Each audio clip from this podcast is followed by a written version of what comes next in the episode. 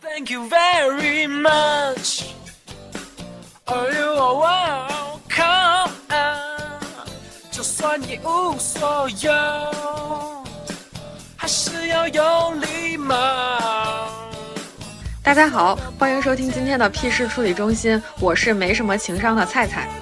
我是有的时候觉得有点情商，有的时候觉得自己特有情商，有的时候觉得天哪，我在干些什么的桃子。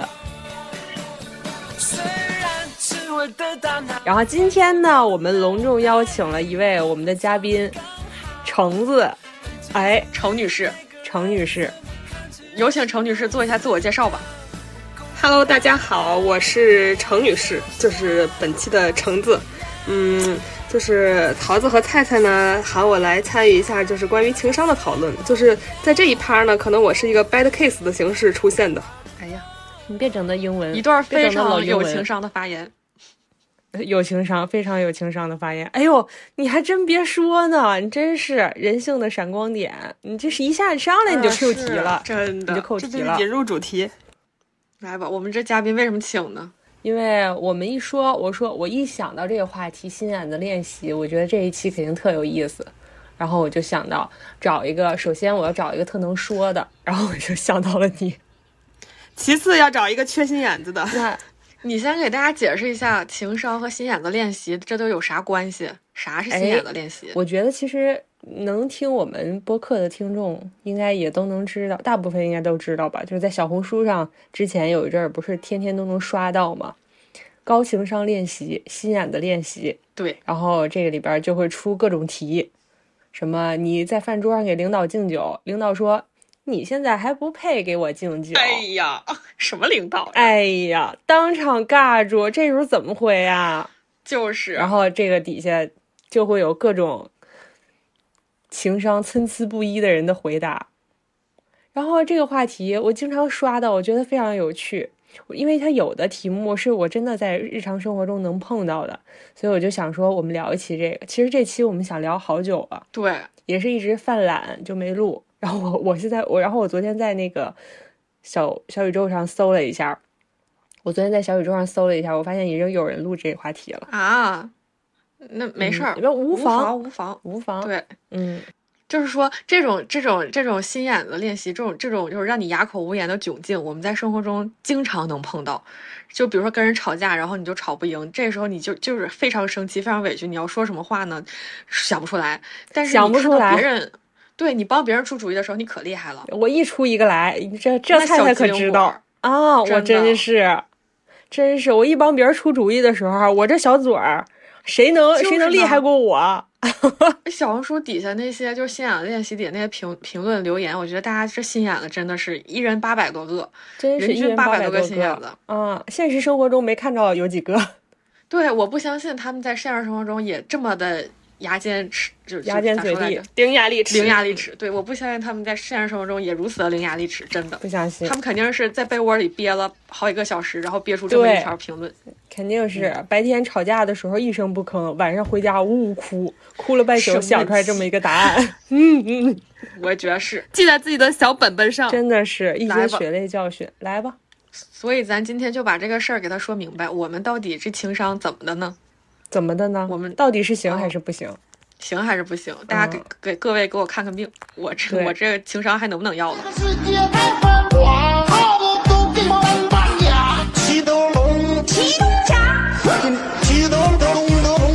首先，我们就先说一下吧，大家都觉得自己是高情商吗？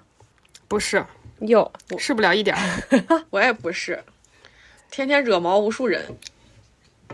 在我看来，二位都是有的时候情商有点儿挺高的，然后有的时候哎、确实 就也会消失不见了。缺心眼儿了，嗯，我我也是，我就是我也是，我经常，我我甚至有一段时间，我觉得我这情商太高了。我这情商就是说，谁能高过我？我这情商属于高起来没完了，就是谁说话我机灵鬼。我真是小机灵鬼儿，我都能让他圆满的、圆滑的走下这个台阶。我谁说话，我都能给他铺两个台阶下去。后来好像突然有一天，就是你的人生你就开悟了，你就发现，你怎么有那么多时刻在说着一些特别没有必要的话？然后我就那只能说你又又一步成长了，是你又成长了。是我那天也看见一个说法，说当每次你觉得之前的自己，你觉得很非常愚蠢的时候，就是说明你又成长了。然后会有一个愚蠢周期，就这个愚蠢周期越短，就比如说七天，你就觉得哎呀你七天前的自己非常愚蠢的话，那就说明愚蠢周期非常短，说明你这个人成长速度非常的快。但是但是你反复的走过绝望之哎呦，低哎之谷和愚昧之巅，是不是？嗯，别提了，真愚昧是难受之巅，真是 我一直站在愚昧之巅。嗯，那是咱那我必须跟你分庭抗礼。哎呦我，来吧二位呀、这四字成语给我整的，我都整出成语了，真是。哎呀，真是真太有文化这一期，也不知道我们这情商咋样，但文化现在是有了，感谢橙子。哎，但是但是我觉得就是我会有自己的一个非常明显的感受，就是呃，我不是说跟别人比高情商低情商，就是我自己的阶段在高情商和低情商的选择上是随着年纪我会变得。有自己的选择和判断，就可能，嗯，就是刚毕业、刚工作那一两年，我觉得我可能表征出来的是一个就是高情商的状态，就别人说什么的时候，我都尽可能的让他圆滑的，就类似于那个桃子说的那个，就是给他一个台阶下，让对方舒适。然后，但这里面有两种情况，就是我心甘情愿让对方舒适，我觉得，哎，他现在这个状况是难堪的，那我希望他能更舒适一点。但是另外一种情况呢，很多时候是。我俩并不是，可能是一个对立的状态，在一段对话里或者一段情绪里面，在沟通这个事情的时候，然后我就觉得，呃，那我可能还是希望对方舒服一点吧。但这个过程中付出的代价是我没有那么舒适，就可能我表现出来的还是一个高情商，我并没有跟你就是正面冲突，或者在 diss 你，也没有在阴阳你。但是随着我年纪的增长之后，我就觉得可能在这些冲突里面，我是需要抒发的。我要就是我并不需要在意别人的感受，我应该更在意我的感受，就是我有没有爽，是就是我为什么要让你舒适，所以我会把我的模式调整成就是自己的低情商版本。就是我觉得，呃，那我就要直白的表达。当然我，比如说跟你有冲突的时候，或者说在工作中有冲突的时候，我不可能说真的在骂你，那 那大家都有职业素养，但是我可能。就也不想给你台阶下，我就是想把话讲得很阴阳，然后是老很阴阳人然后我了那阴阳师啊，那真是。对对对，我觉得阴阳师的状态是让我本人更舒适的，就我不想要在所谓，要不然是阿谀奉承也好，或者说给你一个就是呃，让你觉得很就讨好我这个人很 nice，对对，我就一点都做不了一点讨好型，现在就非常拒绝讨好型的人格，然后就也在强迫的 push 自己，就是要给到别人一个并不怎么好说话的形象，我就有在刻受益这种人设着。嗯我也是。我有一个迷思，就是说高情商，它到底是让别人舒服，还是让自己舒服才是高情商？我感觉网络上有这个讨论，之前一边倒都是说你要左右逢源，你要特别圆滑，让别人就是都夸你，觉得哇，就这个你好会打圆场呀，就是好厉害呀，然后这个是高情商。但是后来又发现说讨好自己，让自己过得开心，然后不要积积攒怨气，就是才是真的高情商，不要就是内耗。那到底啥是高情商？但我感觉现在用的好像都是前者会比较多一些，就是大家就说你让别人舒适啊，你说话好听，大家啊就会夸你，对对对哎，你说话真好听，你高情商。但其实真正就是高情商一定是一个那个褒义词，低情商是贬义词嘛？我觉得可能在真实生活中也未必应该是这么应用啊。大家都会觉得啊，这个人高情商才好，但其实我觉得还挺不认可这个说法的。而且我看了小红书上很多那个。领导的的段子，然后就领导会给你一个特别难看的场景，然后你如何应对？那我看到这种的第一个心理反应就是这个领导情商真低呀、哎呀他竟然说出这种话。就是呢，咱就是说吧，当你到一定地位的时候，你就可以低情商了吗？你到一定地位的时候，你就不需要有情商了。啊，你不需要，对你不需要情商，你不需要。其实这个跟刚才橙子说的，就是他到一定年龄了之后，开始有选择的有有没有情商，或者有选择的做一个所谓低情商的人，我觉得是一个概念。就是有的时候你为了对，是的，是的，你，比如说像领导，他可能坐到一定的位子上了，他如果再跟所有人都有情商的话，那可能所有人都得就是管他要点东西，他得稍微那么高不可攀一点儿，才能让有一些领导的威严吧，所谓。我想说一个，就是关于我和情商的故事啊，是这样的，就是我觉得高情商，或者是世俗意义上的高情商，就是这种左右逢源呀，特别说话游刃有余啊，很厉害啊，这种一直是我毕生追求的目标。这个目标谁给我定的呢？就是我妈。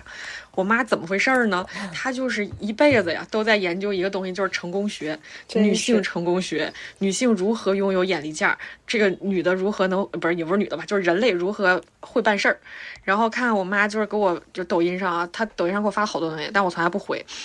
然后我就大大概读一下都是哪些标题啊？如何和领导相处？下一条直接一个大标题就叫成功，这些事儿趁早知道不吃亏。兰姐，兰姐才是人间清醒，兰姐啊。然后还有夸奖的话可以脱口而出，诋诋毁的话要三思而后行，这我妈人生格言了。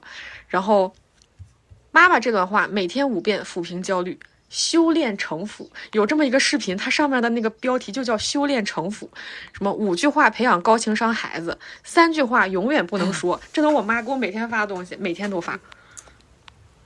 咋整啊？我觉得我妈真真的对我期望很高，就希望把我培养成一个就是大家认为的高情商的人。那我想问个问题，嗯，你觉得你妈是高情商吗？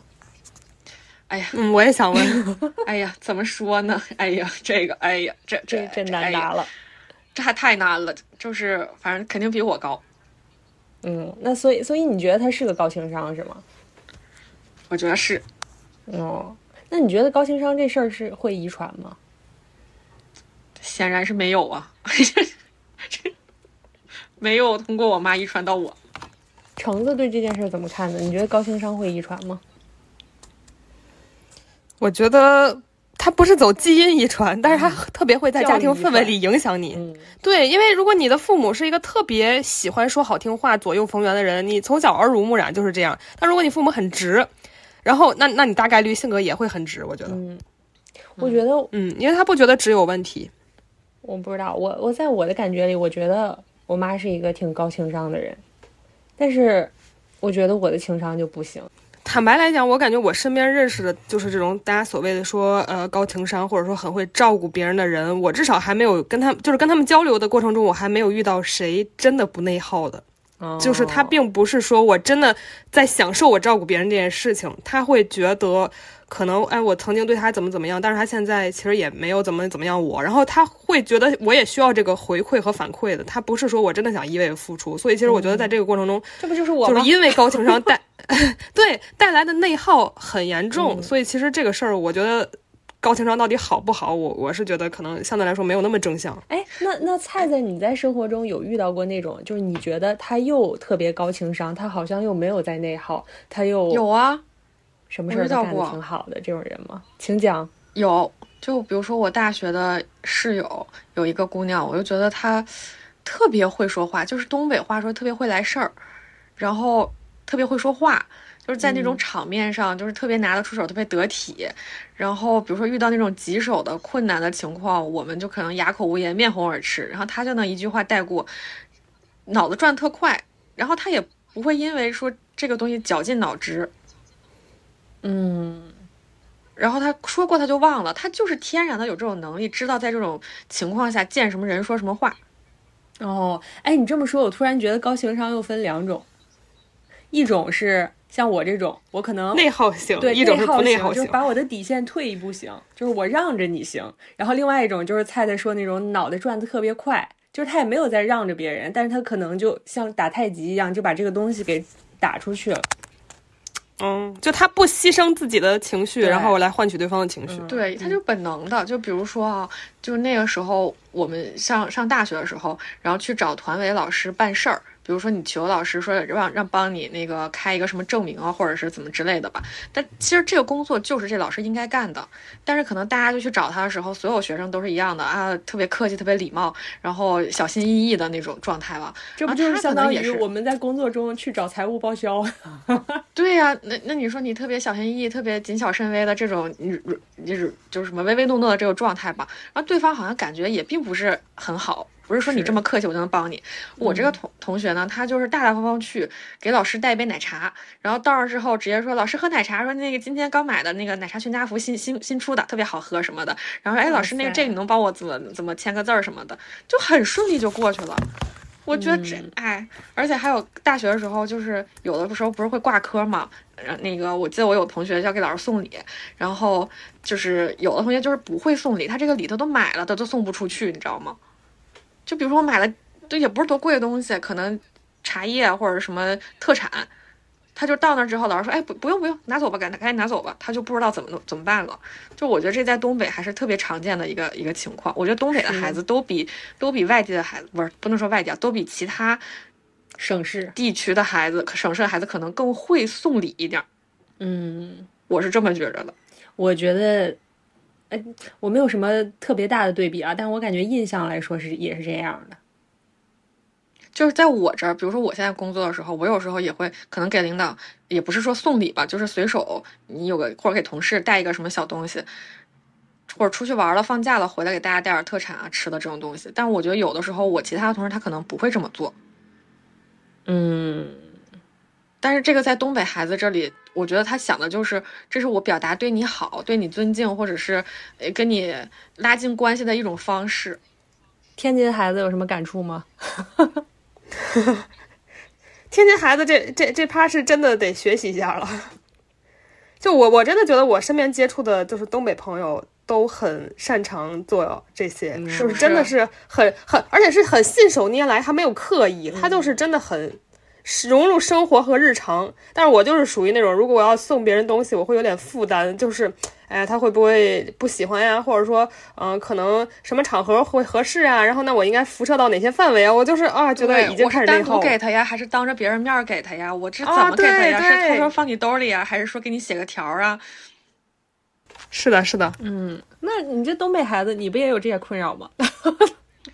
有，因为我这个属于在东北里，我属于情商比较低的了挨人，，传说中东北挨人了。但我妈干这些事儿行云流水，咱就是说不费吹灰之力了。我觉得还有另外一点，就是好像我们上一辈儿的人就是比我们会干一些这这些事儿。东北的我们上一辈儿人，好像嗯我也有在这一方面，他们就是有比我们更多的经验。是的，嗯，再加上东北本身也是一个人情社会，对，气氛都烘到这儿了，他们不会也不行了。嗯，大家都送礼，就你不送，低情商 卷起来了。啊，卷起来了。不是，就是说想对对是，就是说想送这件事儿吧，可能就是表现的也是不一样的状态。但是我感觉普遍东北的家长上一辈人，他们都是很会干这个事儿，能把它圆滑的送出去，让然后让人家也觉得不不冒犯，或者是没有说哎我我收你的贿赂呀或者什么的，也根根本不至于。对对对，是是是，而且送礼你要考虑金额，就比如说你真的想表达感谢的话，你就觉得啊，那我可能不能送太便宜的，对对但是但是一送很重的呢，你会觉得对方会不会觉得我也有求于他或者怎么样？就是对对，是不是太重了？然后会不会让我觉得就是哎，我和他的关系有变得奇怪一些，就变成这种利益往来，就又又又会有这种负担，就觉得还是希望很纯粹的。就是正常的关系，而不是就感觉好像靠这种很贵重的礼物拉近的一个奇奇怪怪的关系，就是这种。是的，嗯，大家有生活中有遇到什么刻骨铭心的 高情商、低情商时刻吗？哎呀，或者有你你觉得是？我们先聊一聊，就是大家觉得遇到过的那种特别难忘的低情商时刻吧，就是或者有那种至今你都不知道应该怎么回答的问题。哎呦我太多了。来，请讲吧，菜菜。那就是说我认识的一个人吧，我甚至我就是我认识的这一个人，然后呢，同事，就我们前前两上个星期刚发生的事儿，就我比如我们开开会，然后开会的时候我就上台就是说了几句话嘛，就是做做一下汇报，然后汇报完了之后呢，嗯，我觉得我汇报的，包括我们整个其他同事啊，这个团队汇报都挺好的，都是呃诉诉苦，然后又说说自己干了哪些事儿这种。然后过了两天，他看见我的时候就跟我说：“说你们这个汇报太高调了，说你们就好像一直在邀功一样，就是让别人听了会很嫉妒、很不舒服的。我感觉你们，哎呀，太不给别人台阶了，人家都真的很辛苦，你们好像就是不是那么辛苦。然后还说，他说你紧张了吧？我看你说话的时候手都一直在抖。我想说我，我对对天发誓，我那天绝对一一点儿没紧张，微微一笑绝对没抽，而且我手完全不可能抖。那天我我但凡有一点点紧张，我都会有有点疑惑，我都会质疑我自己的。但是我那天绝对没有。那那这个情况下我怎么说呢？我应该说什么呢？怎么接这个话呢？你当时你就是哑口无言，哑口无言啊！我真觉得这一盆这这个阿屎巴阿巴我就觉得这这这些脏水就泼到我身上，哎呀，我这个挺委屈。嗯哎，但是我觉得从心里，他说这句话的心理的角度来讲，就是嫉妒而已。是的。就但就是搞想搞垮我的心理，我觉得。但是我因为他菜菜之前跟我说过这个人，所以我能理解他有被搞到心态的这个感觉。为什么呢？是因为他第一次跟我说这个人的时候，也是他感觉这个人有在搞他心态。但是他第一次头两个跟我说的故事呢，我说应该不是吧，就没有不跟这个故跟这跟这次的故事差不多，但是还不太一样，嗯，就微妙的不同。然后所以我当时觉得菜菜想多了，我说这人可能就是那种就是什么都直说，什么都说的性格，他可能脑子里边想到什么，就像显示屏一样，就都显示出去了，就直接都说出去了。然后，但是他菜菜当时就对他心存疑虑，然后菜菜的心态转变是这样的：开始觉得这个人有点问题，后来又觉得，哎呀，他可能就是那种就是什么都说的人。但是我我的心态，我对我的心态转变跟他完全相反过来。我是开始觉得这个人是一个心直口快的人，直到他跟我说了昨天的那件事儿，我也我的反应跟橙子一样，就是我觉得他就是完全出于嫉妒而已。我说这怎这怎么可能？你手抖不抖，他他能看不见吗？他还跟你说手抖不抖的这个问题。而且就算我手抖了，你下来，你过两天跟我说你那天说话挺紧张，手都一直在抖，那我怎么接这个话呢？对，橙子有什么好的办法吗？我觉得，我觉得就是，如果这个人就真的也不打算往好的处的话，就是完全可以说，就是就是一就阴阳一下嘛，就说，还，这种场合还需要手抖吗？就是跟你们聊这么简单的一个会，还用手抖，哎怎么会？哎呀妈呀！你高情商。对，那就这话我就不会接嘛？我昨天就在想，他说我手抖，我说啥呢？激动的心，颤抖的手，咱俩谁谁更像狗？不是，我在想，就是我我那天看到一个小红书上也是说的一个，当你被人家说了不好的话，然后你又觉得非常的尴尬的时候，有一个破解的方法，我不知道你这适不适用啊？就是你大声重复出来他说的话，我说就是你当时就说，你说啊，你觉得领导觉得我们不好吗？我说啊，难道我们这么高调吗？你是觉得我们太高调了吗？这是为什么？我为什么我们高调是让你难受了吗，姐姐？姐姐，这让你难受了吗？那我妹妹下次不那么高调了。我就我当时说的是，我当时说的是是吗？没有吧？我说哎呀哎呀，不要内耗，过去的事儿别想了，逃避逃避疗法。咱仨呀，真是三个臭皮篓子。哎呀，好，下一个吧。我先来一个吧。我就是有一次在跟我们公司的老板，然后和一群同事，我们的一个大聚餐。当时呢，大家还没有开吃，但是有很多人已经到了，然后大家就坐在那儿聊天儿。当时有在热播一个电视剧叫《人世间》，这个大家都知道吧？啊，就是他就是演东北的一个剧。然后这个这个剧呢，当时呃，老板就聊到这个剧，说哎，看那个《人世间》感觉特别好，说呃，这个这个戏怎么怎么样，拍的多么多么真实。我说对，我说这个戏拍的是哈尔滨，然后我们那个老板当时就说，拍的什么哈尔滨，拍的是吉林。我说不是，就是哈尔滨。此时旁边有很多同事啊，然后我说不是，就是哈尔滨。然后他当时张口又要说些什么，我给他压住了，我给他压住了。我说就是哈尔滨，我说这个是这个电视剧啊，它的编剧就是哈尔滨人，只不过这个导演当时他是吉林人，所以他选的取景地是吉林，但实际这个片儿拍的就是哈尔滨小时候的事儿。我说完这个之后呢，领导就没有再说话了，然后这一茬就过去了。然后过了一会儿，我就在想，我刚才到底在干些什么？哎，就是我感觉，嗯，你说，我感觉现在应该是领导来问我们俩，我该怎么样巧妙的回答他呢？我真的是，你都不知道，我当时我就在想，我到底在想些什么？来，橙子还有什么故事吗？来吧，橙子，橙子讲你的，说出你的故事。我我的故事感觉更多都是在就是工作中吧，然后对，然后在这个情景下面，就比如说可能我们要在做一个什么事情，当然我我的心态就我觉得已经开始。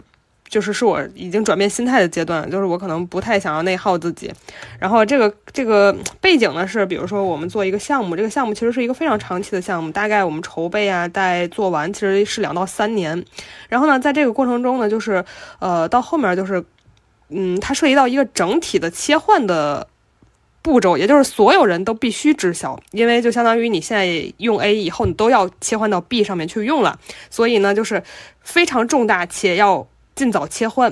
然后呢，在这个过程中呢，就是对切系统，可以这么理解。然后呢，会有就是销售同学来来问我，就是有一天，直到因为我们经常会定期倒计时，会说谁谁谁还没切，请你注意这个事儿非常重要，不然以后你就用不了了，就是非常重大。然后在这个两年期间都是这么说的，比如说我预估的时间节点可能在哪个阶段会做哪个切换的动作，然后你都要知晓，然后并且呢就是提醒到对应的客户去做什么。然后呢，到我们要切的大概前两周左右，然后有个销售同学他过来问我，他说：“哎，这个我们切换的时间定下来了吗？”就是他这一句话，就是他的含义是什么呢？我觉得可以给大家简单代入一下，就是我们现在我是一个老师的身份，然后全班同学在高考的考场上，然后我们就开始就是高考倒计时了，然后我们黑板上都会写着距离高考还有叉叉天，然后呢，这位同学呢，他既没有用问他的同桌，他来问到老师我武道正主面前说。哎，老师，咱们哪天高考？就是就是这就是这种概念，你知道吗？就是我当时就听看到他这句话的时候，我的火就已经上来了。就是因为我觉得一这个话你不该问，请你抬头看一看黑板上写的倒计时几天，以及那你这一年坐在教室里是干什么了呢？就是我觉得。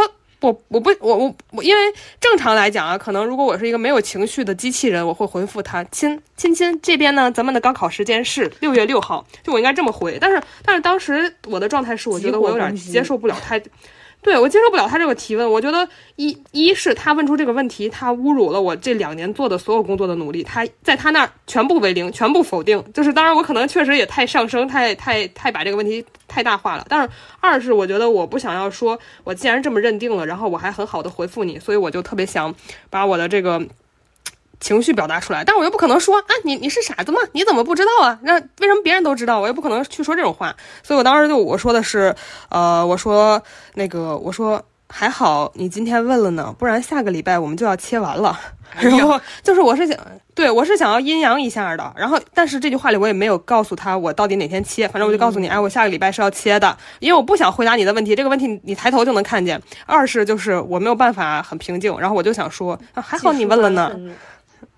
也没有对对对，就是但是他恶心了别人，对对对对对，就是主要是阴阳的观点就在于要恶心别人，而且我觉得他是 get 到我的阴阳的，就是当时好像也挺那啥，就他回了啥我具体忘了，但是他一定读懂了我的阴阳，是我要，所以我就觉得在这这种事，我要补充一个场外信息，就是还有一个还有一个原因是因为橙子是这个项目的负责人，嗯，就是他是又带了几一些人，他们所有的人去做这件事情的，所以这个人。它跟橙子的 title 相当于也不是一个级别的，就是正常。你如果问的话，你也不应该问到再怎么问，也不 首先你就不应该好意思问，或者你再好意思问，你也不应该好意思到问到负责人的头上，这就相当于指着鼻子问，这是非常恶心的一种做法。指着鼻子问你这两年做了啥？对的，我是觉得很离谱。但是这个我觉得你非常的有情商。我也觉得这是一我个成突然觉得这。个事情做的非常的对，对，就是就是就是我越来越认同橙子最开始说的那个论点了，就不是说你一味的忍让才是高情商，而是是嗯，而是要本着就是解决问题的方向，比如说在这个语境里面，他要解决的问题就是抒发愤怒。而且很多时候，比如说像职场的时候，就是大家如果真的会有一些矛盾需要掰扯的话，我们就是很直白的表达一些内容的话，就是你你表现的太直白的话，可能未来也是会被翻出来说，哦，你当时为什么不能好好回答或者怎么样呢？我觉得那我们就是至少落在文字上的东西都非常的没，看起来没有没有可圈可点的东西，没有什么说我说了什么什么不该说的，就是所有的内容都是 OK 的。我可能这句话就是就是打出来的文字一定要用带语调的声音读，它才能觉得阴阳。但凡是一个普普通通的文字，就看不出来阴阳。我觉得这这才是阴阳的要领啊。好高级啊！真是一门语言的艺术。你要不开个课，我现在就想去报班儿。付费的那种，然后开放那个退费通道。我下面想说一个我我我本人非常低情商的时刻，请讲。就是这次不是在工作中了，哎，呃呃是其实是呃我的一个同事了，但是跟工作没有关系，是很久很多年前，那时候我刚大学毕业，然后我们有一个女同事，就我们那个女同事就跟我们说了一个故事，说她前两天跟她男朋友一起去她男朋友另外一个哥们儿的房子去住，然后在她这个哥们儿的房子里边，她发现了一张结婚照，然后那个结婚照呢是她男朋友跟另外一个女的，然后她就一整个大爆炸，她说这是怎么回事儿？就是怎么怎么会有你跟别人女人的结婚照？她男朋友当时就是一个大解释的动作，说这是我哥们儿的房子，这个照片里的人是我哥们儿，但是我们俩长得太像了，我们俩长得就是一模一样，就所有人都觉得我们俩是双胞胎，所以就没有办法，就是但是你一定要相信我，这个结婚照不是我们俩。骗傻子呢？然后我当时就是啊，一整个大震撼。我听到这个故事，首先我是一整个大震撼。然后后续呢，她说她男朋友跟她说说那个放心，我这两天让你见一见我那个哥们儿，我这个哥们儿这两天在本地。然后我这个女同事就说可以，说那我就见一见你这哥们儿。结果突然在我们上班的时候，那个男生就给她发信息说。他突然就是回家了，然后但是呢，我们俩在车站照了一张合照，我发给你，然后就给他发了一张两个男生长两个长得一模一样的男生的照片，然后就他就给我们看了那张照片，他说啊，这下我相信他了，然后我就看了一张照片，我说这照片是 P 的，就是我说这句话的前提是我这个同事已经相信了这个说辞了。然后我就看着那张照片，我说这照片是 P 的，他说不是 P 的，他说他们用了美颜，我说一看就是 P 的，我说你看这两个人中间，两个人中间那么多模糊的地方，就是都甚至有点像马赛克了，这糊成这样了，我说肯定是 P 的，我说你怎么能相信这个呢？他说肯定不是 P 的，这就是真的照片儿。然后我就一直在跟他 battle 这个东西到底是不是 P 的。然后这个时候，我的另外一个高情商同事拽了拽我的衣角。然后把我拉去了远方，说：“你别说了，说说就是啊，他跟我说说你别说了，说有的事情呢，当事人可能也不一定看破不说破。对，当事人可能有可能他也知道，他只不过就是感情的事，他可能心里不想承认，心里面有抵触，但是咱没必要再说了。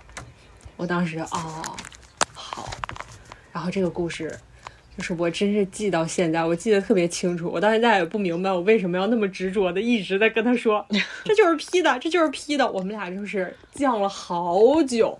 你主要是心里有一个正义的小卫士在。对我，我就我当时完全没有想到，就是这个事情可能会伤害到他的感情什么的。我我我就没想到，我没觉得这个事伤害感情，我就觉得这就是一个对错的事情啊。我觉得这个事情。明显他就是 P 的，你怎么能受骗呢？你要是相信了，你不就是受骗了吗？但但是坦白来讲，我觉得就是看你跟这个人的关系啊。如果也是朋友的关系的话，我我我倒不太认同说这个女孩觉得她被骗了。就是她现在显然是相信了，而且她愿意讲出来这个故事，就是因为她相信那个男生没有骗她。但但确实，如果你本身是朋友的关系，我觉得你做的也没有问题。就是就是因为你是我的朋友了，所以我希望你不要受到更大的伤害。所以这个时候可能已经抛开情商，就是我觉得我要我要告诉你，就是事实是什么，或者说我给你想到一个解决方案，就是就是因为他现在就纠结于信与不信嘛。那你说，那你到时候让那个两个好哥们儿一块儿跟你视频一下呗，对吧？就你男朋友在你身边的时候，让他打一下那个视频给那个那个男生，然后你你听着呗，这事儿很好验证，对吧？既然是好哥们儿，还不能视频一下了，你你去听听，然后这个事儿。就是他也不会再跟你纠结说到底是真是假，因为你俩没有必要再再纠结到，就是因为谁都没有办法证明嘛，就直接让那个女孩自己去见证答案就好了。毕竟，就是我觉得被骗还是就这个太低级了。是的，我是我是有不同的视角，我是觉得这个女孩她她给你们看这张照片，就是想给你们一个交代，她可能有点后悔把这个事儿跟你们说了，她就是想让你们看看照照片说啊，那那他没骗这个男的没骗我。但他自己心里知道这照片是 P 的，他就是不想再跟你们承认而已，就是给自己找一面子。就看讲这个讲这个故事的时候是不是连载，是连载更新的，还是一次性阅读的？因为我我脑海中的背景是一次性讲述这个故事啊，我就觉得啊，那既然讲出来，他可能那啥。我已经忘了这个事情当时是分了两天还是同一天说的了，我已经不记得这件事儿。但是我当时那个同事跟菜菜的视角是一样的，就他也是觉得，就是。他本人其实不不太想承认这件事情，我们就没有必要继续说了。但是可能当时我比较没有眼力见儿，我就 我我就以为是我的同事他比较的愚钝，没有发现这件事情。那我一定要告诉你真相，来，我就是真相小达人，我来让我来告诉你吧。是的，是就是这样子了。还有一个跟这个类似的故事，就是我上大学的时候。我的室友收到了她男朋友送她的生日礼物，然后生日礼物里边就有一张卡片儿，然后这个卡片儿里边就一封手写的信。我室友当时就看那封信，拿着那封信给我们展示，然后还非常的感动，说：“哎，你看，这是我男朋友送我的，然后这这是他手写的信。”然后我看一眼那个信，我就是正面看，我就侧面看，各种角度看完了之后，我跟他说：“我说这个是印的，这个不是手写的。”你真好喜欢戳穿这些浪漫陷阱哦！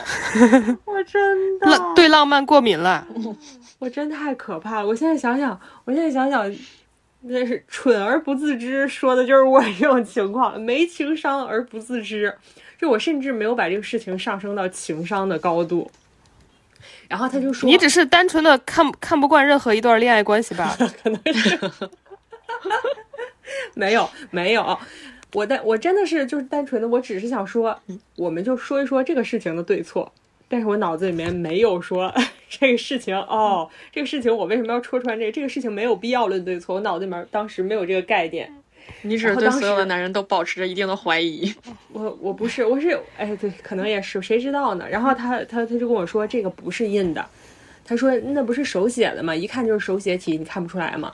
我说这是手写体，我说只不过是那个卖家他手写了一遍，然后批量打印，你的这个就是就收到一张卖家的小卡片而已。然后我们俩也是犟了好久，我忘了结果是什么了，但这并不重要。结果就是我发现我是一个蠢货吧，可能。你真的好追求真相，就柯南下一季没你我都不看，太可怕了。我现在想想，我我我的一些以前的一些行事作风，不是行事作风，以前干过的一些蠢事儿，真的是真的是脚趾抠地。我前两天在回忆这些事儿的时候，我就就起鸡皮疙瘩，有的时候想。还好这，但是还好，好在那那些人应该已经不往来了。对，我也想说，大家想说的一模一样。我还想说，好好彩，这些人已经没有什么联络了，可能就是因为这样，所以才没有联络了吧，省去了一些无效社交。太可怕了！我就必须得补两个我遇到过的，实在是让我哑口无言、无法解决的场景，让大家来帮我出出主意。请讲。就是有一种也是在工作中，但是就是比如说你和领导同时乘坐同一个电梯，只有你们俩，大概长达一两分钟的时间，说什么呢？就这个领导跟你之间的关系是隔了几层呢？隔了三层，两三层吧。就是大领导，嗯，然后有一次是这样的情况，那我记得是呃春天刚到夏天，然后我穿了一一身连衣裙去，但是大家基本上都还是春装，就是长裤啊长袖那种。也是我第一天穿那个连衣裙，然后我刚进电梯就碰上大领导了。本来我心就有点虚，因为迟到十分钟嘛。然后领导就说：“哎呀，说你这都穿短裙了。”然后我当时就突然说：“我说啊，这不降温了吗？不是，我想说的是这不升温了吗？”然后嘴一瓢说了：“啊，这不降温了吗？”我还说：“啊，不是升温升温。”然后后面我就不知道跟领导聊什么了。我聊啥呀？领导你也迟到啊？领导吃饭了吗？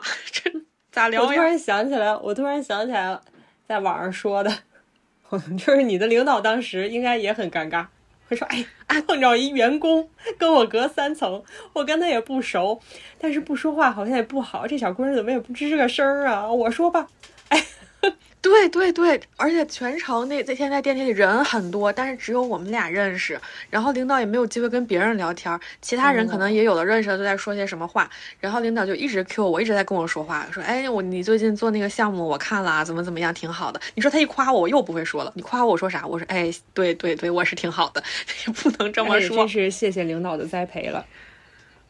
哎呀，哥哥你这脑子真快，这句话我都没说出来，因为也不是因为隔三层的，我没法谢他的栽培啊。对，所以我就想说这句话其实不实用，多假呀这话。呃对呀，就是一听就有点在在那个哎，其实。其实如果真真的要聊栽培的话，就是你可以 Q 你加一就行了。就你说，哎，其实那个也做还挺多的，然后就是夸他一句嘛。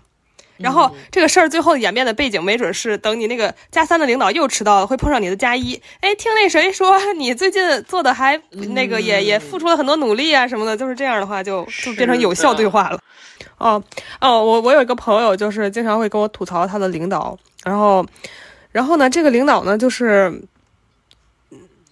不不不，然后就是他，他真的很，就是他每一个我听到的故事，我都觉得很离谱。嗯、就是我朋友他这个领导呢，就非常擅长于 PUA。然后比如说这个公司周末可能他们部门他们小组要来周六加班，然后领导就会说。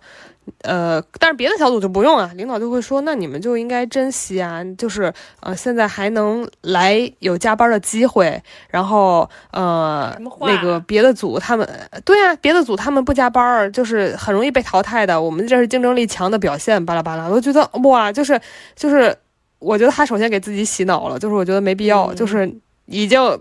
对，给自己洗脑之后，还要强行洗脑别人，说这个加班文化的价值，就挺离谱的。然后，然后就是我那个朋友，就每次遇到他领导在跟他说这种话的时候，他就觉得无无言以对，就不知道该回他什么，因为又不可能说顺着他说，对对对，真的就好感恩，就是还好有您的带领，然后我们现在就是是竞争力最强的部门，什么 就就说不出口嘛，就你心里一定不认可啊，就是心里都已经骂死了。而且他领导最爱干的事情，就比如说大家，他之前还在说他。给大家分水果，然后，然后分到他领导那儿，他领导就会问啊，这这啥呀？就是可能感觉没见过，然后说哦，这个呀，这不好吃，这可难吃了。好讨就这样就对，然后我朋友觉得就是，就就是说，如果你觉得你不喜欢吃，你就说一句哦，这我不爱吃，你给家人分吧，这个就这样就可以了。但是这个我会回。他要是说我给他吃的，他说啊这不好吃，我就啪我就拿回来，哼，山猪吃不了细糠，高情商回答。来来继续，是是，然后然后还有就是，他说别的同事也会，然后比如说给大家分吃的时候，领导第一反应就是先去问过期没，他们就觉得就是就嗯、就是没有办法回答他。然后，而且他领导还爱干一件事儿，就比如说在分的吃的东西，然后吃完之后，他领就是不是那种就是就是需要分食的，可能是就是有有个别袋子的，人领导吃觉得不喜欢就会就会给他，啊，就是而且是明确表示，因为我不喜欢，所以给你了。我的天呐，啊救，命！这这这不好吃，我不喜欢吃这个，给你。然后，然后我觉得好奇怪，真的很奇怪，就这种这种事情，然后他每一个都没有办法应对，这个就会觉得这个话题应该我也不好直接翻脸。这个话题应该叫、遇上低情商的领导，我应该怎么办？啊 对，真的真的，这好我应该怎么做高情商？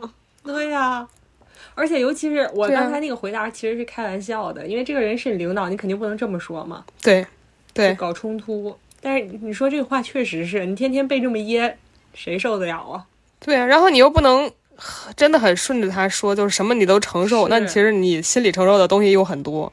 他真的会相信的。如果你说啊，那个你不喜欢吃，哎，正好我很喜欢吃，那你给我吧。他真的以为你很喜欢吃，真的会都给你的。对对对，是这样的。好难啊！我们真是不愧是三个低情商的人。那 真的是把我们难住了。我感觉之前晚上一宿都睡不着了，本来是半宿，现在一宿都睡不着。他在他的耳边问：“我该怎么巧妙的化解呢 尊嘟假嘟，趴在他的耳边问，不应该是尊嘟假嘟？”？尊嘟假嘟嗯，就是你，因为这个关系你又要处，但是是就是你永远被在被他噎，而且这个事情发生的频次非常高，每天都在发生，你就很难受。嗯，嗯，哎，我都在想，就是如果是我的话，我确实会有一点咽不下这口气。那我下次就是分东西的时候啊，分到 A、B，然后到他那儿我说，哎，就不分不分给你了，我估计你也不喜欢吃。我觉得至少在下次这个领导再明确的表示说我不喜欢吃这个东西，所以这个东西给你吃吧的时候，如果多次发生这个事情的时候，我肯定就会拒绝了。就不管这个东西我是不是喜欢吃，我也不会再要这个东西了。哦，那应该这么说，这就是至少要板一下他的这个误区，就觉得你不喜欢的要给我。对也那那我们就可以说，哎，说巧了哎，我跟你品味一样，是我也不爱吃这个。对吧？哎，我有一个想法，就我觉得这个得看你和领导是关系怎么样的。如果真的是那种上下级很严密、严格的那种，就是大领导或者什么的，我觉得大领导不太会说出这种话，不太会做出这种事儿的，真的心里有数的那种人。你一看他就是一个心里没数的，那你就是你不能往他的陷阱里钻，你要带着他。你说这你为什么不喜欢吃？这多好吃，你怎么能不喜欢吃呢？你要让他觉得他自己有错，你要 PUA 他，你说这你都不喜欢吃，你这什么品味呀？说大家都喜欢吃，我没见过不喜欢吃这个的，这多好吃啊！领导，现在年轻人尝尝年轻人都兴吃这个。对，领导，你再尝尝，你再吃上，你可能一开始你不喜欢吃，你吃两次你就上瘾了，真的，我跟你说，快，你再多吃两块，就是，甚至打开往他嘴里塞，塞。啊，不是，就是明天喜提 N 加一，真是。我们今天我们今天给大家出的主意啊，大家一个都不要采纳啊！小朋友们一定要谨慎使用我们给的方法建议。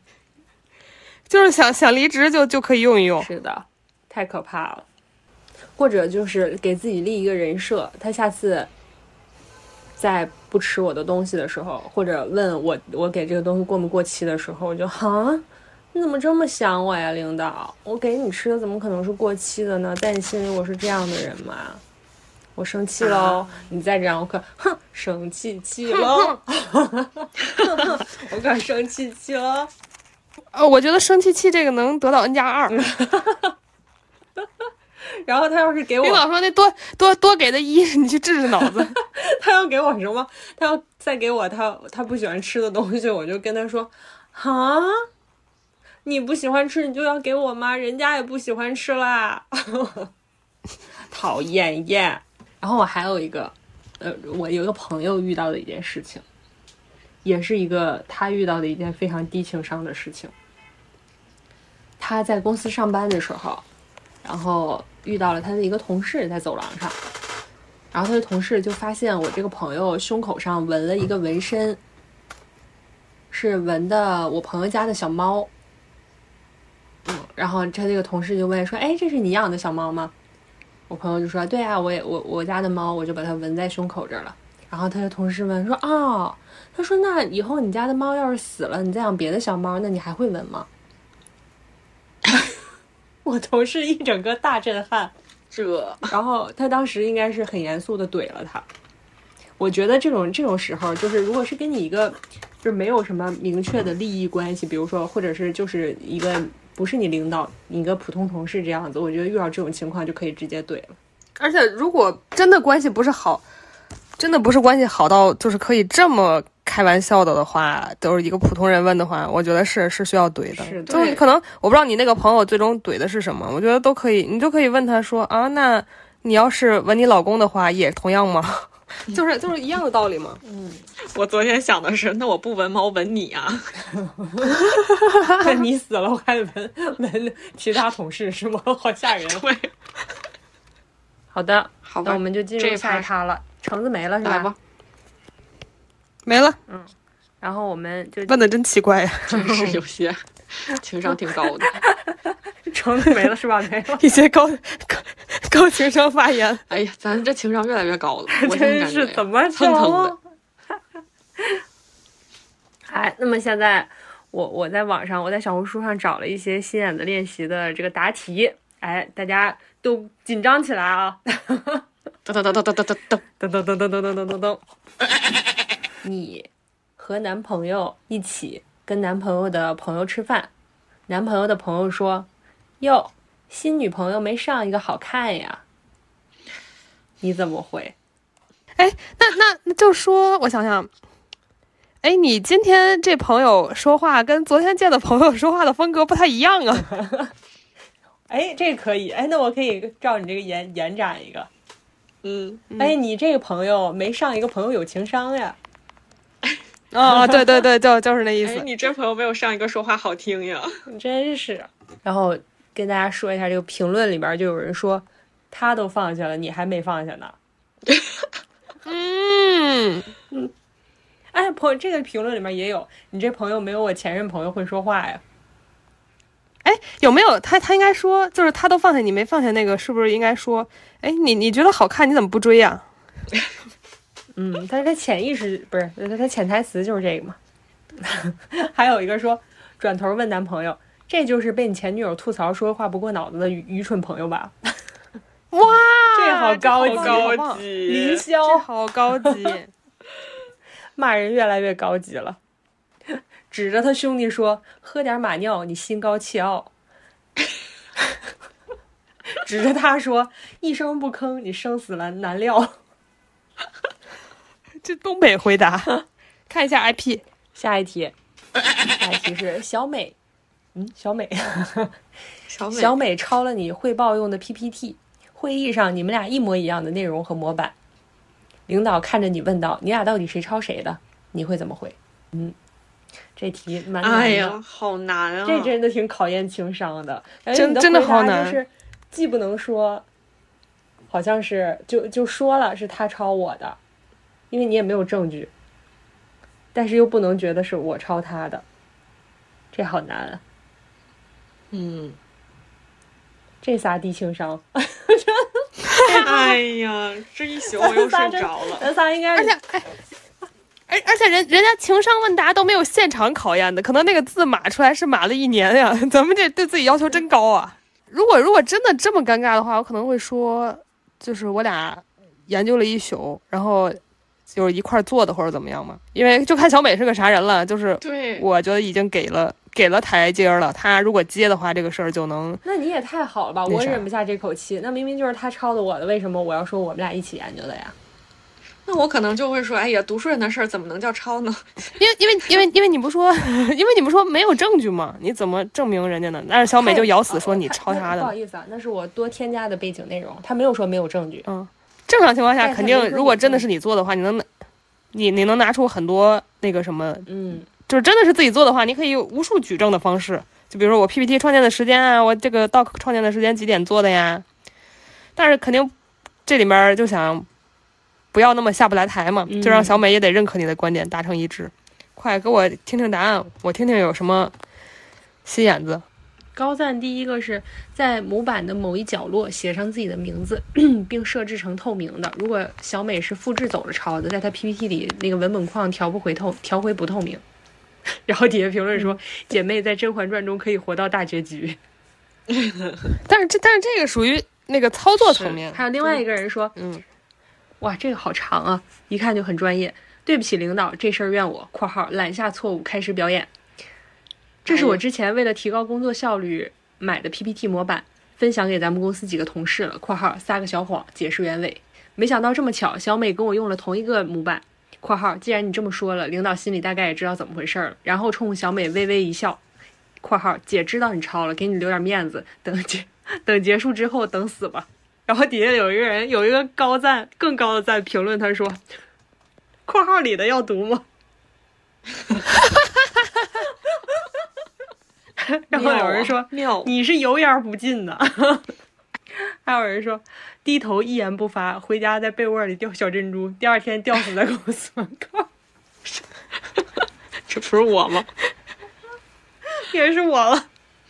我们看下一个，哎，这个就属于未来题了啊！饭桌上，此时你是一个已婚女性，饭桌上你的婆婆跟你说，只要你们过得好，我受点委屈没什么。我此时三个未婚人士陷陷入沉默。默。哎，这样就说：“哎呀妈，您这是是受什么委屈了？就比如说，就是说她老公的名字，比如说老公叫什么叫什么蛋蛋，就是啊，蛋蛋如果要是那个 为什么是蛋蛋？那个就是，老公随便起个名字嘛，就是小李，然后就是啊，小李他那个哪委屈着您了，您一定跟我说啊，这肯定那个得就是就是这么说嘛。然后你看他展不展开嘛，对吧？我我不说谁委屈了你，我就我就说你儿子让你委屈了，哎然后这个那你你把这个状告给我，高我来帮你处理。哎呦，嗯你看看你吧，真是橙子真骂人可越来越高级了，憋了一晚上，终于说出一一句有用的话了。真的是好几句了，你这都多少有点厉害了。菜菜是一点情商没有吧？没有一点儿没有，我真是一问一个不吱声，一问一个不吱声。橙子这个属于标准答案了，接近。啊，哇塞！底下第一个赞攻击性好强啊，但是好骂呀骂人骂的好爽啊，但是不不不不建议实战采用。第一个人说：“我又不是你婆婆，我能给你什么委屈哎呦我的妈呀！这但是这个明天就分？”了。是，马上就也也也被 N 加一了，说什么呢？另外一个跟你那个差不多的意思，但是他给他把它文学化了一些。冤有头债有主，谁妈不义谁弥补，实在不行请保姆，别把遗憾带入土。哎呦我天呀！我我觉得还是我文艺一些。还多少有点厉害了。我是觉得大家攻击性都好强啊，就是就是在嗯我其实这想象中，因为因为婆媳关系提到这个话题，大家都很难坐得住。是，就在我想印象中，婆媳关系好像不，就是他也可以不是这样的。就有的人他就是愿意这么说话，就像我妈，她有可能也这么说话。哎呀，只要你过得好，我就是我受点委屈没什么。我妈也会这样说。嗯嗯我觉得她没有那个、嗯那个恶意说啊，你让我受委屈。对对对，一般一般这种情况我都不会未必非得 diss 回去。对对，我都不会 diss，我都是说啊，那哪能啊？就是大家都别受委屈啊，就是都不能受委屈啊，嗯都得嗯好好过。就是可能一句话，就是就是开个玩笑就过去了。嗯嗯，可能我因为因为为你要是真的说了啥，可能婆婆后面就是芥蒂产生。对，就以后就不太好弄了。但是我觉得可能也是嗯因为大家现在女性意识增强，然后婆媳问题，感觉大家都会把它想象到一个比较可怕的一个程度。对比如说可能稍嗯就是有点草木皆兵。这个我很有意思，这个我非常喜欢。你给领导送茶叶，你该怎么告诉他这个茶叶很贵呢？你就直接告诉他这茶叶很贵，就挺贵的，你别喝瞎了。省着点喝，哎或者这么说，就说哎呀，这个这个这个这个茶叶，反正我就是也嗯搞到手挺不容易的。然后嗯、但是我家里也没什么贵客招待，但是我想您那边场景可能会用的比较多，然后所以就就给你拿来，就是哎有贵客招待的时候，你你就给他们喝。你想领导招待的贵客，那得多贵的贵客，那你就是省着点喝呗。那万一这茶叶它也没，它又贵，它很贵，但它也不至于是让领导招待贵客那么贵的。领导说你你就拿这茶叶啊，让我不是不是招待贵客，这呃不 不能说贵客，就是哎，你家里来个人，就招待人的时候，然后你就是可以可以沏这这茶挺好的，然后就是我拿来有多不容易，巴拉巴拉就告诉他好，然后你招待人的时候喝。我觉得我可能会给这个茶叶一个 title 吧，我跟他嗯。说、我这个是哪哪哪儿哪哪哪儿，明前的龙井，你看对，然后最后说一句很贵的，别喝瞎了。嗯，底下评论说第一个最高赞说老东西没喝过这么好的东西吧，然后第二个是这茶叶够你送进去了，这茶叶够把你送进去的了。还有一个是知道你这山山猪没吃过喜康，哦，还有一个还有一个也是高赞的，哇塞，这跟橙子的回答基本上是橙子很牛了。一致的，太牛了。嗯说很铁的朋友帮忙弄了点茶叶，说是特别好。哎呀，但是我不懂品茶，非得您这内行才不算浪费，您可得亲自品鉴品鉴。嗯，这小话说的，嗯橙子我真觉得就是这可比我有文化多了。浪费了橙子的人才。还有一个说，这哎这茶你喝了你都舍不得尿。我感觉小红书上评论是不是以零零后为主啊？因为他们都很直接怼。还有一个人说，老登，这茶一克够你判三年的。哎呦我，我有一个例子，我找到的，可以说吗？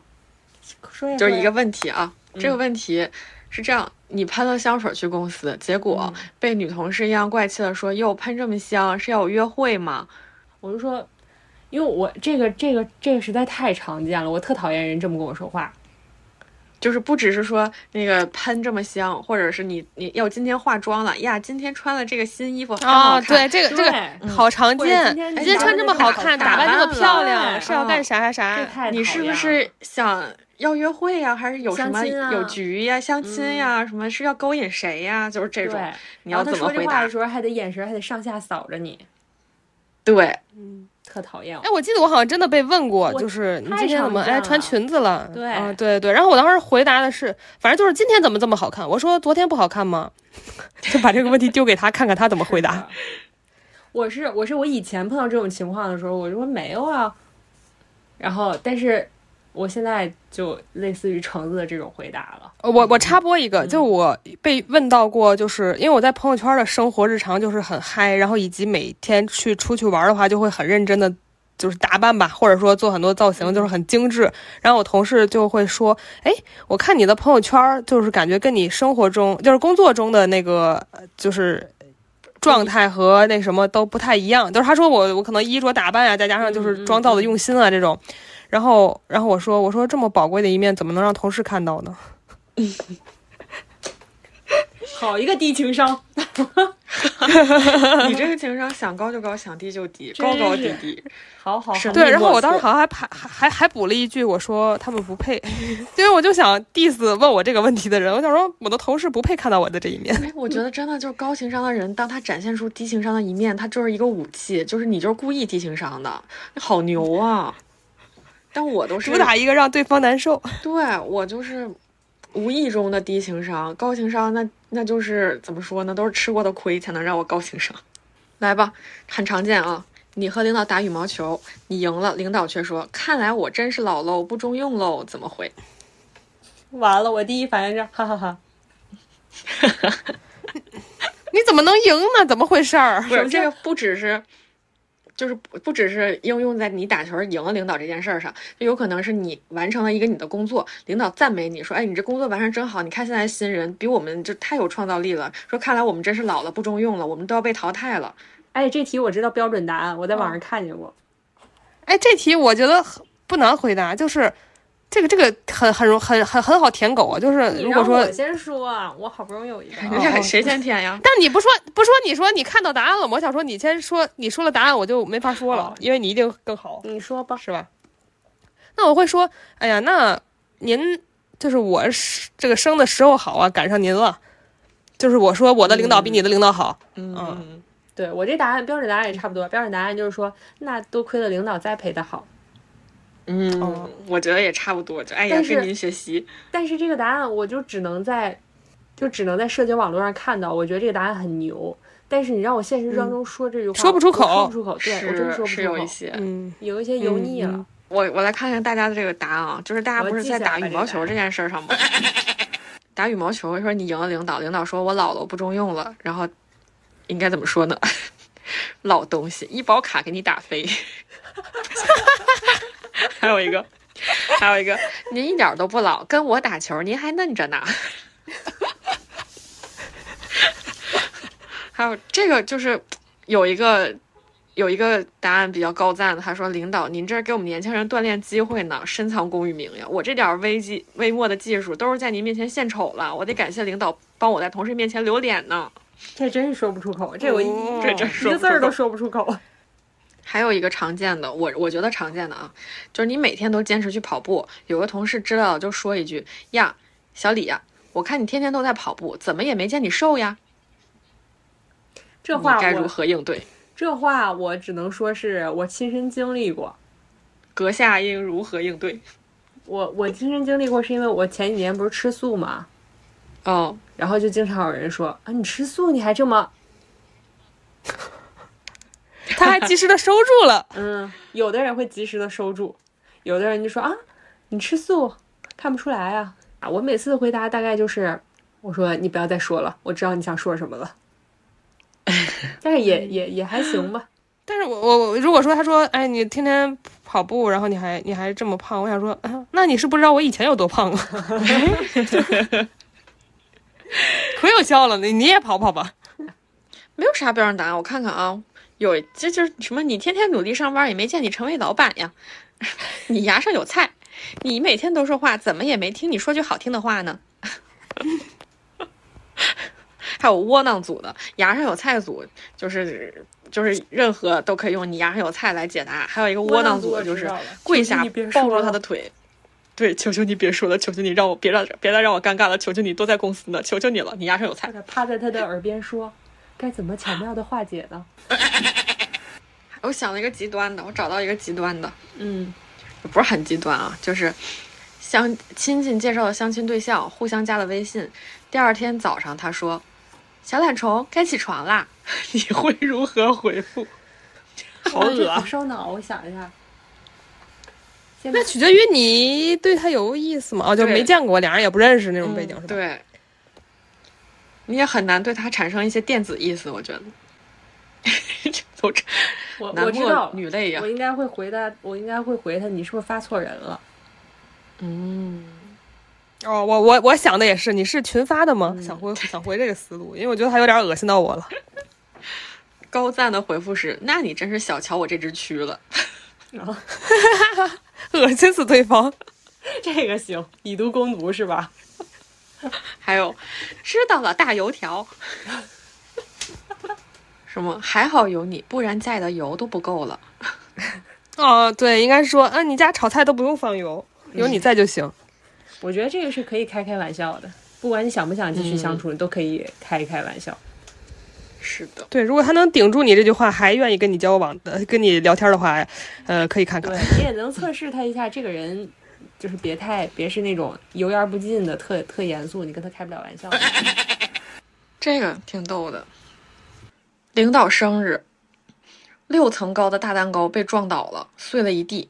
你是整个公司最会说话的人，你会怎么说？我都沉默了。这高帽给我戴的，岁岁平安。这公司一共不超过十个人吧。然后，然后，然后品品，蛋六层高的蛋糕都撒到地上了。对，哎，是我撞倒的吗？不是，但你是最会说话的人，你现在要救这个场。我就说这，那我就是就是捧领导说，哇，领导这威严就是，不愧是领导来了呀！就是这这六层蛋糕都拜倒了。我觉得这这领导是有点说你在讽刺把这个我了责任甩到领导头上了。对甩锅。嗯，就是一般只能说吉祥话。我觉得岁岁平安是 OK 的，就是你这中国人都爱听这种，就是你可能觉得不好的事，哎，说完就觉得顺心了，顺心了就没事儿。来，大家学学吉祥话啊！这位山东省的，这 IP 是在山东吧？山东省疯狂上大分了啊！他说：“今天蛋糕翻一翻，今年业绩翻一翻，地上有田，手里有钱，高落大地，冲上高地。哎呦我天哪，这反应哦多快呀！这这别太离谱啊！这个 这不愧是全公司最会说话的人。改行吧，当司仪吧，真的是什么场他救不了啊！还有这个，领导，您这生日愿望即刻落地，今年肯定大顺特顺，恭喜啊，恭喜！哦，这这个哦，落地嗯，嗯，还有一个人说，都让让啊，让老板舔第一口。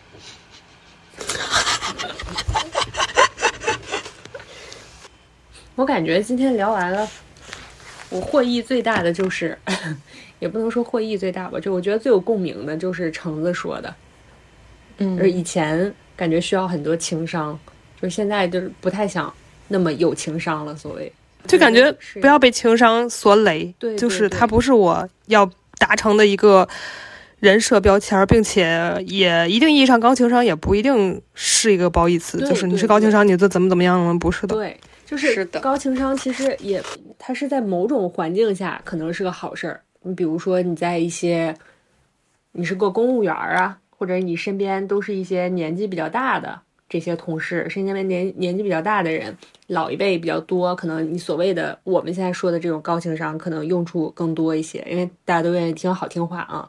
但是在我们现在这个年代，年轻人多一点的时候，我觉得你过于高情商，就是在打破自己的边界感。你越没有边界，别人就越侵犯你的边界，你的你自己的领地就越来越小了啊，这样不一定能获得别人的尊重。嗯我也不知道这个，就比如说体制内可能更需要你说话的，注意语言的艺术，更有高情商，然后看读察言观色、读空气，这个是不是一个刻板印象？但是，反正我现在也也是没那么内耗了。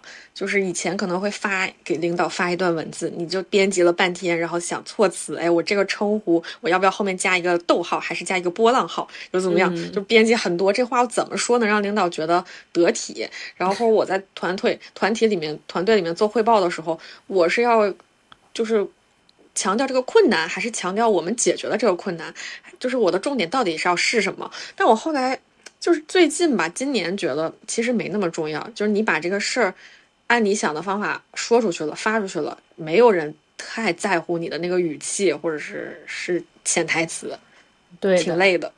而且我觉得还有一个点，就是你永远高情商在线的话，大家就会对你拉起那个门槛和要求，他就觉得这个事儿你就应该做好，你就应该很圆滑的处理好。但是凭什么呢？就是人家也不是。就是天赋异禀或者怎么，他可能也要付出很多的努力，而且你对这个人的诉求会越来越高，或者说你这个人很好说话了之后，他就很好意思，觉得啊我麻烦你一下，你都很热情的帮我，那我以后就可以常麻烦你。但是但是如果你是一个铁面的那那种形象，大家都会觉得啊算了吧，就是不要麻烦他了，就是还挺还挺麻烦人家的，就会他会有这种心理抱歉感，你知道吧？对，所以我这个我还想说一件事儿，就是我之前有一个迷思。嗯，我觉得这跟这个很像情况，就是人家说，你如果是一个恶贯满盈的一个大恶棍，但是你只要放下屠刀，你就可以立地成佛。嗯，但是如果你一直都是一个好人，那你就要经过九九八十一难，你才能取得真经。这个话虽然是说神佛说真经的，但我觉得在至少职场这个领域。在现代社会这个领域，其实是挺适用的，嗯，就是像橙子之前说的，刚才说的，就是如果你一直是一个不太好说话的人，那可能你稍微释放一点好的信号，或者稍微哪一天让别人看到了你某一个闪光点，可能那个人就会对你有一整个大改观，就觉得啊，原来你是个好人，只是刀子嘴豆腐心，就会给你冠以这样的比较褒义的称呼。但是如果你一直是一个外表看起来就是很和蔼啊，可能嗯服务型人格，对每个人都非常好，照顾的很好。但是如果你有一天突然，可能你松懈了一点，或者你有什么不开心的事儿，你你当天你没那么好说话，可能别人对你的要求反而是反过来了，他就会对你，对他还会说，哎，别看他那个看着挺和蔼的，其实什么什么什么事儿都没处理好，然后巴拉的。嗯，对，而且我现在就是不给自己心理负担，我压根儿不想当个好人，我就是我并根本不 care 别人对我的评价是一个好或者不好，他觉得我不好，我觉得关我就是关我什么事儿，关你什么事儿，就是这种感觉。那我就怎么说？整体而言，我觉得情商是个好东西，可惜我没有，就是能能让别人觉得舒服，然后能在那个场合下说出得体的话。左右逢源其实挺好的，真的挺好的。就是你只要不是特别违心、特别痛苦，我觉得这个能力增长一点，对你的生活和事业吧，都会让你更加顺利一些。就是不要太为难自己的情况下就可以。是是，我觉得最如果是有有情商最完美的状态，就是菜菜说的那种，就是。他表现出来的结果都是有情商的，但中途他可能并没有退自己的底线，他是用一种其他的方式把这个东西化解掉。嗯，好难哦。是，他就做一个反应快的人，像何炅老师。好难哦，这种也是真的情商代表了。我觉得何炅就真的是一个这么多年都一直有情商，而且还不翻车的人。但是前两年甚至都有一点点，是吧？就是一直你建立这个有情商的人设，你你你到最后就是只要有一点点所谓不符合，嗯或者有的人可能就说，哎不，你的有情商是只针对那些成功人士的，只针对那些成功的。挥挥手告别，欢乐和无奈，光阴好像流水飞快，日日夜夜将我们的青春灌溉。栀子花开呀开，栀子花开呀开，像晶莹的浪花盛开在我的心海。栀子花开呀开，栀子花开呀开，是淡淡的青春，纯纯的爱。